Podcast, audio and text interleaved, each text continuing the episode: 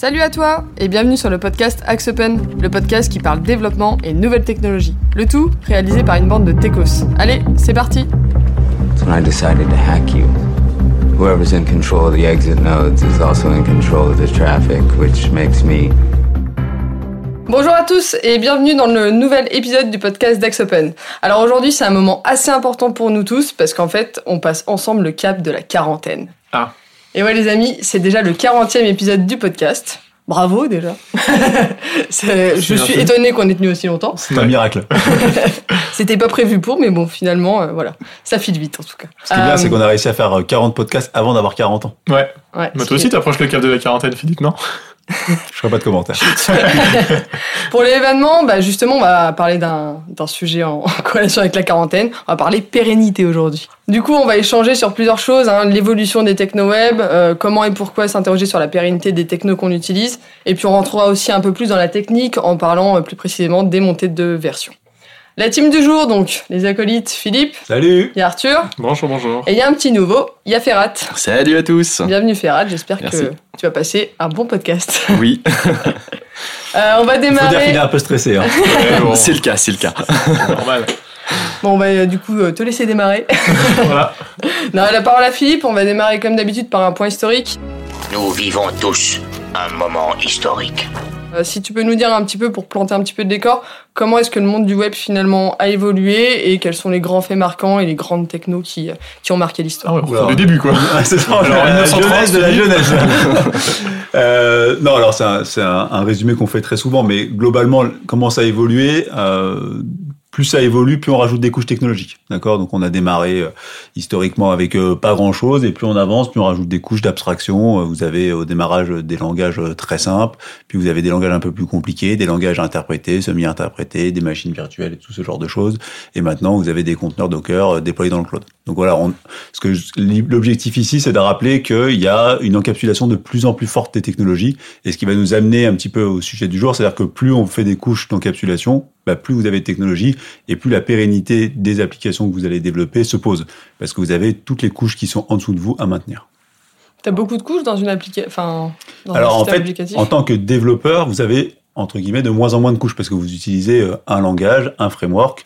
Mais par contre, en dessous de vous, il se passe un tas et tas et tas et tas de choses euh, qu'on pourrait prendre le temps d'expliquer. Ok. Et tu parlais justement là, euh, juste avant de, de pérennité, euh, juste si on peut mettre un- une définition sur ce terme. Alors, ça, ça va être pas une définition. Alors, je vous renverrai la, la définition de- Wikipédia. de Wikipédia, mais en gros, la, pé- la pérennité au sens où on va l'entendre dans ce podcast, c'est la capacité à une application à être maintenue correctement, efficacement sur le long terme. D'accord Le long terme étant en informatique toujours un petit peu euh, sujet à caution, mais c'est de se dire, est-ce que globalement, on est capable de maintenir dans des bonnes conditions une application sur 5, 10, 15, 20 ans? D'accord? Euh, Il y a une accélération qui a été très forte ces dernières années sur le cycle de vie des, des produits. D'accord? Quand on concevait un système en AS400, on le concevait pour 20, 30 ans. Euh, et on est arrivé au milieu des années 2010 à l'extrême inverse où on concevait des applications pour 3-4 ans. Aujourd'hui, c'est un peu entre les deux, c'est-à-dire qu'on considère à dire qu'il faut commencer à avoir des applications qui soient maintenables sur le long terme avec des horizons euh, minimum 5 ans, 10 ans et voire 15 ans. Mais aujourd'hui, la pérennité, du coup, c'est un, enfin, c'est un, sujet qui est évoqué avant chaque démarrage de projet. C'est un sujet qui doit être évoqué, en tout cas, ou qui, des fois, peut-être passe à la trappe.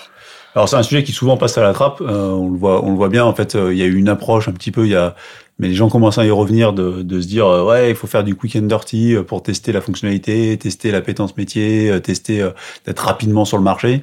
Euh, sauf que quand vous faites ça, bah, vous vous retrouvez euh, au bout de 2-3 ans avec euh, une application qui est bonne à jeter. Alors dans, quand tout se passe bien, bah, vous avez les moyens et du coup c'est facile de le redévelopper. Quand tout se passe mal, c'est plus compliqué. Et on voit beaucoup de clients euh, et tu et pas sans l'ignorer que qui nous amènent des applications en audit en disant est-ce que je peux maintenir ça? Et on la réponse malheureusement c'est bah vous avez fait des petites technos super cool dans votre coin euh, parce que c'était rapide, euh, quick and dirty, mais maintenant on peut juste rien en faire. Ouais. Bah, je pense avec euh, le, le démarrage d'Angular et de tous ces frameworks web qu'on a eu il y a 3-4 ans, euh, il y a tout le monde qui a voulu s'y Ça mettre. fait plus que 3-4 ans. Plus que hein. 3-4 ans Ouais, maintenant. ça, on vit- on Ouais, hein. bon, bah, 4, 5 ans, 6 ans. Euh, je pense qu'il y en a beaucoup qui ont voulu s'y mettre. Et euh, bah, il y a plein d'applications en AngularJS qui sont plus du tout euh, maintenues par Google, où il faut faire la migration sur Angular qui est infernale. Et on a plein d'applications du coup qui sont bah, mortes quasiment ou qui pourront plus évoluer. Et donc euh, les clients n'ont pas autre choix que de tout refaire quasiment. Et je pense qu'on arrive maintenant au, ouais, à une période un peu euh, charnière où euh, tout le monde se rend compte que les applications d'il y a 4 ans, bah, elles tiennent plus et qu'il faut tout refaire. Quoi. Et puis il y a aussi, euh, en dehors des langages de programmation, on a vu aussi récemment euh, euh, l'abandon de CentOS au niveau hébergement et tout, qui est vraiment un pilier dans le cloud IBM. Actuellement, CentOS, euh, euh, en fait, il y a Red Hat, euh, il y a CentOS en fait qui dérive de Red Hat.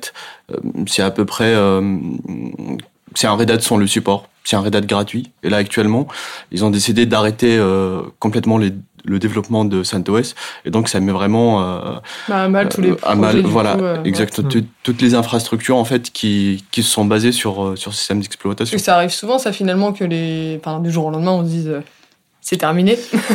Alors ça arrive beaucoup plus souvent qu'on ne le pense euh, et, et souvent sur des briques dont les gens n'ont pas conscience qu'elles existent et qu'elles prennent conscience qu'elles existent le jour où elles sont plus supportées.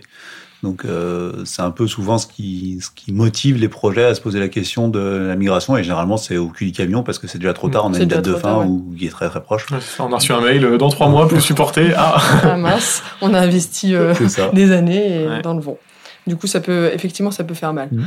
Maintenant, comment est-ce qu'on fait pour s'assurer en fait qu'une techno est, est pérenne? En fait, il y a des, je sais pas, on a des critères pour se dire bon bah cette techno, on est sûr qu'elle va durer ou pas? Alors, moi j'ai un avis sur le sujet, je pense qu'on n'en sera pas tous autour de la table du même avis, mais globalement, ce qui fait qu'une techno ne va pas être abandonnée, c'est globalement son adoption par le marché.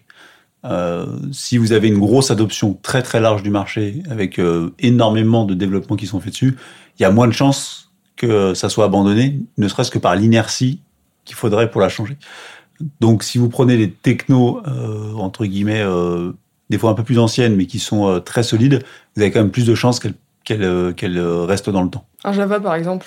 Voilà, si on prend si on prend du Java par exemple, on sait que ben il y a tellement de développements qui ont été faits en Java, ben vous ça risque pas de partir. Si vous prenez du C par exemple, euh, c'est Mm. au cœur de tous les systèmes d'exploitation du monde, donc ça risque pas de s'envoler. Et puis c'est aussi un peu, je trouve, l'avantage de l'informatique, c'est que même si euh, la boîte euh, qui a fait le produit à la base euh, arrête, et ben en fait il y a tellement de communautés et de gens qui aiment l'open source et qui veulent Mm. faire, euh, qui veulent faire continuer leur technologie, qu'il y a forcément une communauté qui va la prendre derrière et qui va continuer le support.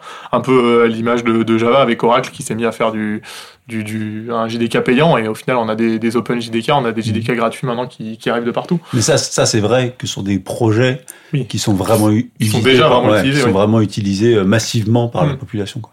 Et tu vois, AngularJS par exemple, il y, a quand même, il y avait quand même beaucoup de monde qui avait pris le pas, non Euh, Enfin, après c'était au Alors, démarrage du. Ouais, Angu- AngularJS, oui, ça fait très très très très mal parce qu'il y Ouais. avait énormément de projets qui étaient partis sur cette techno qui était un petit peu révolutionnaire. euh, je mets des guillemets parce que c'était dans le contexte de l'époque, c'était vraiment le- un des premiers frameworks qui cadrait la manière de développer. On a démarré beaucoup de projets, même nous ici en interne, on avait démarré beaucoup de projets.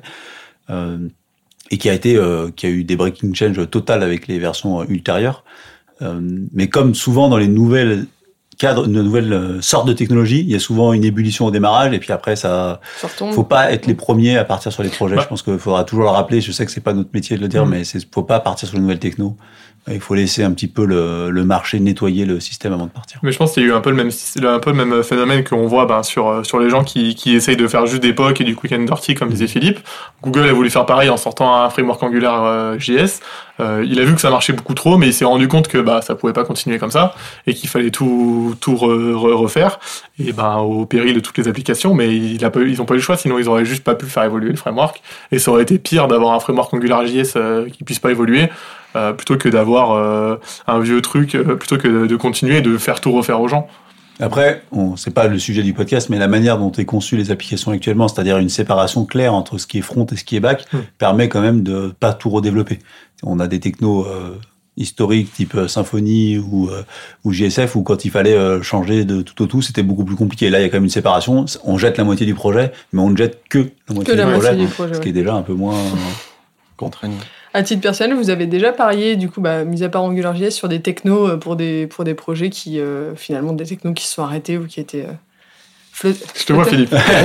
Je souris parce que j'ai envie de citer. euh, Mais oui, mais- parce que parce que c'est pas encore l'année de Flutter. Ça va arriver. Ça va arriver. Ça va arriver. Non, mais il est pas mort. Il est Bon, pas il est pas mort. vivant non plus. Il est pas vivant. Non, si, bah, si on n'est pas parti dessus, mais, euh, mais moi, euh, je pourrais pas trop. Je sais pas trop, euh, Xamarin, si ça marche vraiment. Mm. Euh, tout ce qui est un peu cross-platform, j'ai l'impression que ça a du mal à démarrer. À part React Native. À part React Native ouais. reste, Ouais. ouais. Mais euh, moi, non. euh, moi, j'ai toujours fait. ah bah, moi, je fais beaucoup React et Angular et euh, pour l'instant, euh, ça va. Ça tient. Bah, moi, j'ai parié sur euh, AngularJS, du coup. Et, euh, ouais, et du coup, euh, c'est quand même, euh, c'était quand même un gros projet Mhm. que euh, du coup, qu'on a fait euh, tout sur AngularJS et du coup, on avait un peu, euh, on était un peu dégoûté de voir euh, que la version 2, c'était vraiment une restructuration d'Angular. Mais heureusement que pour l'instant, Google, en fait, euh, a maintenu jusqu'à euh, du coup cette année, la fin de cette année, AngularJS. Mais pour après, on- il faut quand même refaire, euh, voilà, jeter la moitié du projet que- qui est concerné. Quoi. Mais du coup, ça me pose un peu une question, c'est de me dire aujourd'hui, finalement, il y a, il y a- il y a les gros qu'on connaît, enfin du, du Java, du, du C Sharp, etc. Il n'y a pas de nouvelles techno finalement qui, enfin, qui Alors, peut émerger, ou en tout cas sur lesquelles. euh, Si, il y en a énormément. Je veux dire, dans les, dans les frameworks JavaScript, vous tapez framework JavaScript toutes les semaines, vous en avez un nouveau, euh, hyper cool, hyper Jones, euh, qui fait tout mieux que l'ancien. Euh, nous, c'est pas la culture interne de, de partir sur ce truc-là parce qu'on connaît la pérennité de ces choses et que généralement c'est abandonné euh, dans les deux ans. Euh, dans le monde du PHP, c'est pareil, il y a énormément de frameworks qui, il y en a autant que qu'on peut imaginer. Du côté de Java, il y en a aussi beaucoup. hein. On a des frameworks, des nouveaux frameworks type euh, Quarkus ou des choses comme ça qui permettent de faire des microservices sur lesquels euh, on n'est pas encore allé, mais il y a quand même aussi beaucoup de beaucoup de tentatives. Quand même de tentatives, ouais. Mais euh, typiquement, est-ce qu'on pourrait conseiller, je sais pas, s'il y a une petite application à faire pour un événement et qui sera du jetable? Bon, ce qu'on conseille pas quand même de faire du jetable, mais Moi, je conseille du React. ça arrive, euh, est-ce que euh, est-ce qu'on se fait plaisir sur une nouvelle techno pour tenter Alors c'est ou c'est est-ce pas que- franchement la culture de la maison parce que dans 80% des cas, la petite application jetable se transforme en, en finalement un méga L'application, euh, qui l'application gérer de fou SI. et que et que même l'application jetable pour un petit salon bah, se transforme qu'il y a un salon l'année prochaine et qu'on va le redémarrer. Donc la culture chez nous, c'est plutôt de se dire construisons les choses sereinement et bien. Euh, parce qu'en fait, finalement, le temps que vous soi-disant gagnez en utilisant une nouvelle techno qui est soi-disant plus cool et qui va plus vite, c'est du temps souvent que vous perdez et dix fois plus à la suite. Oui, puis au final, quand on a l'habitude, si on veut faire un petit projet jetable rapide, euh, on, C'est pas plus long on, le prend une technologie qu'on connaît déjà et c'est beaucoup plus rapide que d'apprendre une nouvelle Mhm. technologie. Donc euh, après avoir moi quand euh, je sais quand on faisait euh, bah, des projets de Noël au sein d'Axopen, euh, j'ai commencé à faire euh, en React qui bon à la base n'est pas une petite euh, un petit nouveau framework mais que j'en avais jamais fait et au final bah, c'était un petit peu mon, mon, mon terrain de formation et maintenant je fais que ça en React parce que je trouve que c'est c'est très bien pour faire des petites applications rapides et euh, et avoir quelqu'un rendu très rapidement mais euh, mais le problème, c'est que quand on veut faire quelque chose rapidement, on peut pas se permettre. Enfin, je trouve que c'est compliqué d'apprendre un tout nouveau langage parce qu'on perd trop de temps à l'apprendre alors qu'on veut juste avoir quelque chose de rapide. Et t'as aussi la comparaison où tu te dis, putain, ça, je pourrais le faire en 4 secondes en envoyant un React. Et là, faut que j'aille traîner sur Stack Overflow, sur tous les tutos du monde. Donc, euh, moi, je trouve que c'est plus j'ai de plus en plus de mal à apprendre une nouvelle technologie de zéro. Mais euh, c'est mon côté vieux. commence à vieillir. c'est ça. Il commence à être bien confortablement Ah, installé. c'est ça, je suis bien dans mon Angular React Vue, mon trio. Ça marche. Au-delà du coup de, de- du coup de la, la pérennité un peu globale des euh, du coup du, du, du marché des langages, euh, il y a des évolutions du coup au sein même par contre des, des technologies qu'on appelle bah, plus du coup des, des montées de version. Euh, Aujourd'hui du coup donc on va parler un peu plus technique là sur ce pan, mais euh, une montée de version du coup concrètement c'est quoi? Comment ça se passe? Alors, je pense qu'il faut déjà il faut euh, il faut revenir un petit peu à, ce que je disais tout à l'heure, c'est-à-dire l'empilement de toutes les technologies. Euh, les montées de version, elles apparaissent à tous les niveaux des technologies. Donc, si pour faire très simple, dans la majorité des applications, vous avez euh, votre système d'exploitation. Dessus, vous avez l'interpréteur de votre langage de développement, une machine virtuelle potentiellement. Euh, et là-dessus, vous avez votre code qui s'applique, d'accord, à travers un framework. Généralement, c'est ça. hein. Vous avez 5-6 euh, cinq, six couches avant de, de ce que réellement le développeur va taper. Donc, il faut comprendre que toutes ces couches qui sont en dessous de vous, elles ont leur propre cycle de vie et leur propre montée de version. Tout à l'heure, euh, Ferrat en parlait, le système d'exploitation. Donc euh, là, dans le cas de, tu parlais tout à l'heure de CentOS, lui, il a son propre cycle de vie avec des montées de version majeures, mineures, correctifs de bugs, sécurité, tout ce que vous voulez. Votre langa- L'autre langage, qui est le langage euh, de développement de base, on va parler de Java, on va parler de, de C Sharp, on va parler de JavaScript, ce de compagnie, il a son propre cycle de vie. Généralement, il évolue un peu moins vite que les autres. Et au-dessus de ça, vous avez euh, bon, toutes les librairies et le framework. Et les ou le ou les frameworks que vous allez utiliser. Et cela, généralement, évolue un peu plus vite. Et enfin, vous avez euh, le code que vous que vous développez qui évolue au rythme de votre euh, de vos applications. Donc, faut comprendre qu'il y a toutes ces couches qui sont en dessous de vous. Et en fait, l'objectif majeur pour avoir une application pérenne, c'est de maintenir toutes ces couches à peu près à jour. Ce qui doit faire beaucoup de travail parce que ça veut, enfin, il faut suivre quand même toutes ces couches comme tu voilà, l'as il faut suivre toutes ces couches. Alors, pendant longtemps, euh, il y a eu un, enfin, je pense qu'il y a un monde avant euh, les systèmes cloud et un monde maintenant qu'on a les systèmes de type Mm. Azure, AWS. Pourquoi je dis ça C'est qu'avant, tout ce qui était en dessous de votre code, c'est-à-dire le système d'exploitation, la JVM, euh, les bases de données, tout ce qui était en dessous de vous, c'était vous qui faisiez les mises à jour ou votre équipe infrastructure en interne qui s'occupait de faire les mises à jour. Maintenant, dans 80% des cas, vous allez mettre ça dans un conteneur, un micro-conteneur, ce que vous voulez, sur une solution de type Azure ou AWS. Et en gros, tout ce qui est en dessous de vous, c'est le provider de cloud qui va s'en occuper. Ça a un gros intérêt, c'est que vous n'avez plus à vous mettre les mains dans le cambouis de faire ces mises à jour-là. Ça a un désavantage majeur, c'est que vous ne maîtrisez pas la vitesse avec laquelle il faut les mettre à jour. Grosso modo, ça veut dire quoi? Ça veut dire que quand vous avez votre petit développement qui est développé euh, dans une version de PHP en Symfony, grosso modo, ce qui est en dessous de vous, c'est mis à jour par le système cloud et leur cycle de vie d'Azure ou d'AWS, c'est le leur. Donc, c'est-à-dire que s'ils disent on arrête le support de ces VM-là le 15 octobre, le 15 octobre, vous prenez votre application, elle s'arrête si vous n'avez pas fait les mises à jour. Mais par contre, l'avantage, c'est que vous n'avez pas à vous occuper de faire les mises à jour en dessous. Donc, pour ça, il y a deux, euh, il y a deux visions du monde. Il y a une version où on maîtrisait tout. Donc, en fait, on avait beaucoup d'applications qui ne montaient pas de version. Il n'y avait pas de mise à jour. euh, très pendant des années, on mettait pas à jour les applications. Et puis, d'un seul coup, on faisait un projet pour mettre à jour. Maintenant qu'on a le système cloud, on est obligé de suivre presque au cul du camion, si je puis me permettre, les montées de version de- des systèmes Azure et AWS. Et dans ce cas-là, bah, on, on doit l'inclure dans le cycle de projet, de mettre à jour son application et de la maintenir up-to-date. Et comment tu fais pour suivre et finalement pour pas passer à côté d'une montée de version? Il y a des, enfin, vous mettez en place des alertes. T'as des alertes automatiques ou t'as des. euh, Alors, Bon, c'est que- pas si rapide que ça. Et en général, ils supportent deux ou trois versions Mm. euh, d'avance. Par exemple, si je prends, euh, si je prends euh, GCP, donc euh, Google Cloud Platform, et euh, Node, ils ont arrêté le support de Node 8 euh, l'année dernière, sachant qu'on en est à Node 14 maintenant. Donc ils sont pas non plus à passer sur une nouvelle version et dire à toutes les versions d'avant stop, on arrête. Ils ont quand même un minimum de... Ouais, de je je pense qu'on ce qu'on peut dire ici, c'est qu'en informatique, il y a, globalement, il faut se mettre dans l'idée qu'il y a une version tous les six mois. C'est à peu près ça le cycle. Tout le monde s'est calé à peu près sur ce cycle-là, une version tous les six mois. Par contre, ce qu'on va, ce qu'on va appeler les versions LTS. Donc, il y a deux types de versions. Il y a les versions euh, rapides de mise à jour et les versions LTS Long Time Support, qui sont généralement trois ans, globalement, c'est trois ans. Donc, vous avez des cycles de vie si vous voulez être à peu près calé sur les LTS, qui sont les, qui sont vraiment les, la voiture balai de trois ans. D'accord. Donc, il faut se dire qu'il faut faire des montées de version tous les trois ans minimum, minimum, vraiment minimum. Et le mieux, c'est de suivre petit à petit l'évolution des technos. Parce qu'il y a aussi deux types de montées de version. Les montées de version où on fait npm install et ça fonctionne. Et il y a les, les, les montées de version breaking change où il y a des choses qui ont disparu, où il faut réécrire votre code. Et ça, c'est plus les versions LTS, comme disait euh, Philippe, qui sont des versions où on, si on les fait pas, on va mettre, enfin, on est obligé de suivre vraiment parce que sinon on- le code ne marchera plus du tout. Parce que je voulais dire, est-ce que toute montée de version, du coup, est bonne à faire finalement? Est-ce qu'on- Ou est-ce qu'on se pose la question en amont pour, euh, pour étudier On va prendre un cas euh, très concret qu'on a aujourd'hui sur une application. Et Java 17 est sorti. Ça n'aura euh, manqué à personne euh, Youpi. que c'est sorti en septembre. Sauf que euh, rien n'est prêt pour Java 17. C'est-à-dire que le langage est prêt, donc on peut l'utiliser. Par contre, euh, les frameworks Spring ne sont pas encore supportés.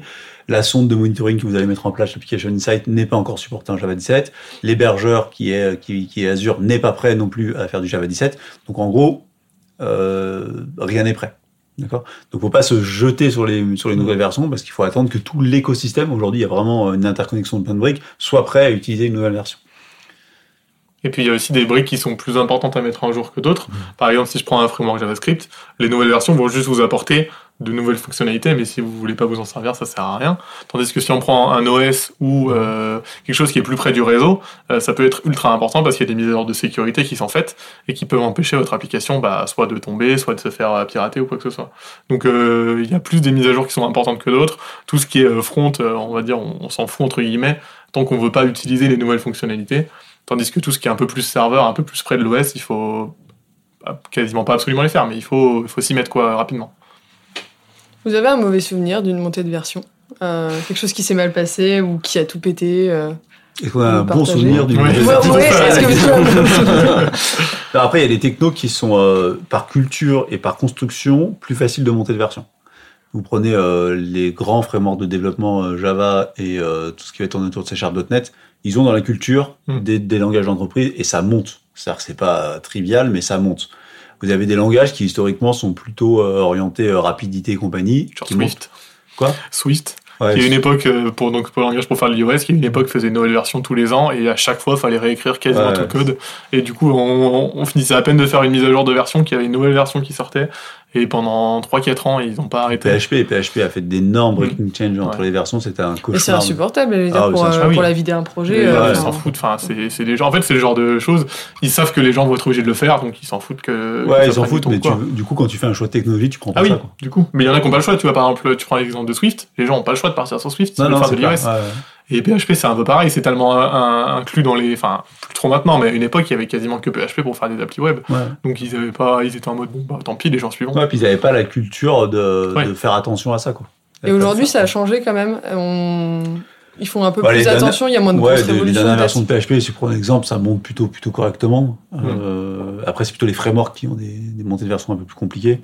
Euh, Dans l'univers Java, c'est toujours, de toute façon, le Java est rétrocompatible depuis la version 1. Ouais, et en fait, ils ont rien. et En fait, ils mettent, ils mettent des, des, des, des, des fonctions qui sont entre guillemets dépréciées, donc il faut plus utiliser, mais elles sont toujours là.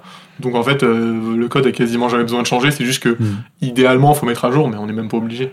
Java, c'est vraiment un bonheur. Après, Angular, il y a eu des grosses montées, des, des grosses breaking changes, surtout euh, bah, du 1 au 2 et du 2 au 4. Mais depuis, j'ai pas eu de problème à monter de version Non, Angular. depuis, ça suit bien. euh. Ouais, Mais aussi, on s'est mis, euh, sur Angular, on s'est mis dans le rythme des 6 mois et on fait des mises à jour tout le temps. quoi. C'est vrai que depuis la 2, euh, tout le monde a eu peur et s'est dit merde, on va se faire casser la gueule tous les 6 mois. Et du coup, on le fait, mais au final, ça va bien. J'ai déjà fait des 8 à 10 euh, et tout, et ça va plutôt bien. Vous avez des bonnes pratiques à partager sur comment est-ce qu'on gère bien une, une montée de version?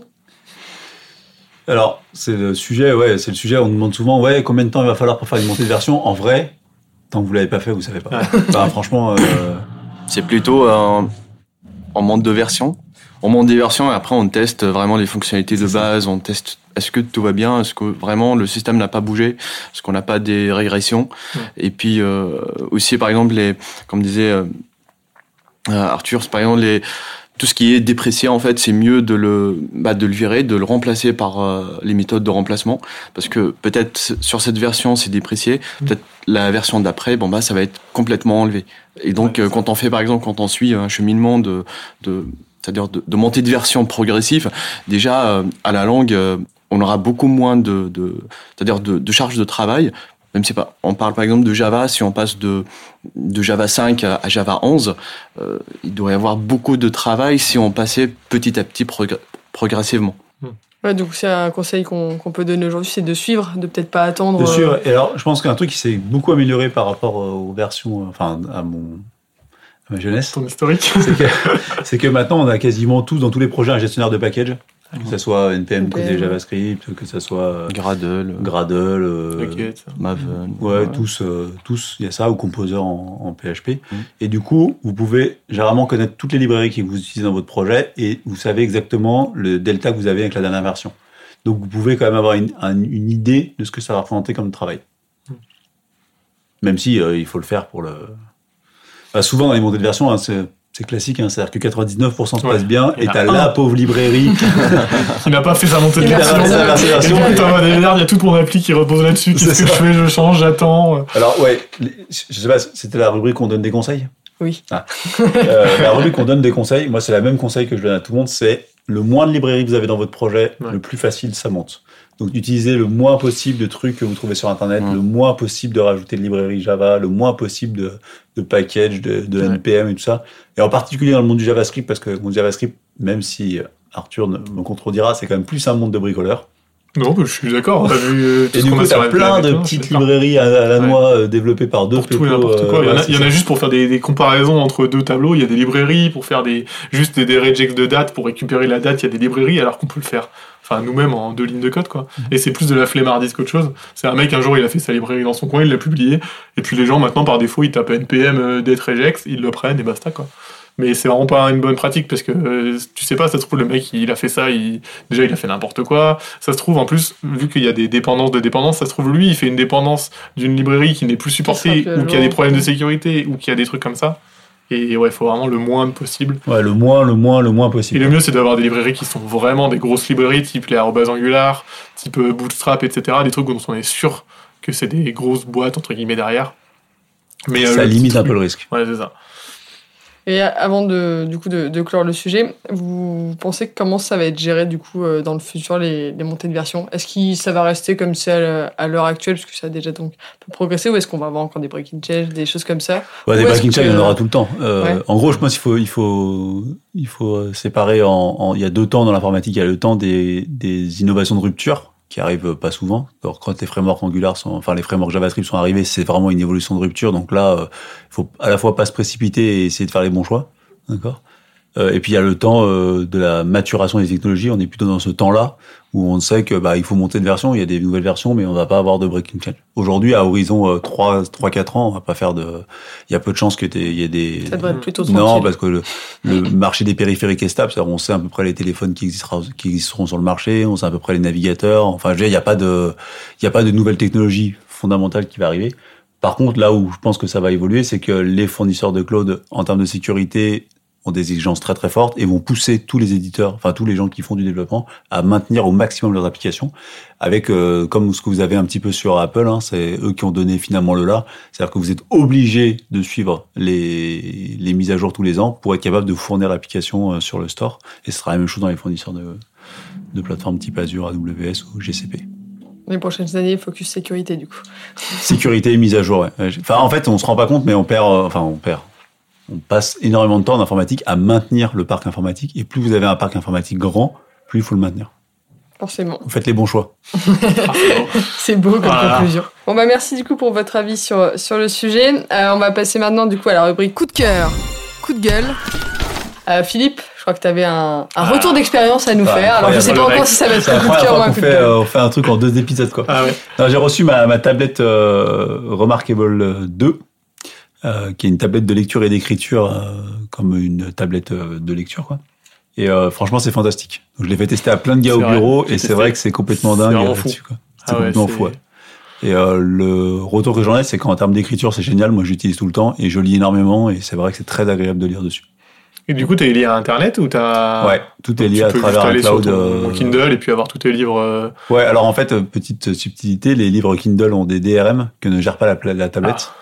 Donc il faut passer vers une petite... euh, petite application. voilà, que j'achète vraiment les livres, mais je suis obligé d'enlever les DRM euh, des livres. Bon, ce qui n'est pas d'une grande complexité. euh, Ça se fait. Nous ne détaillerons pas ça ici, mais euh, voilà, c'est possible.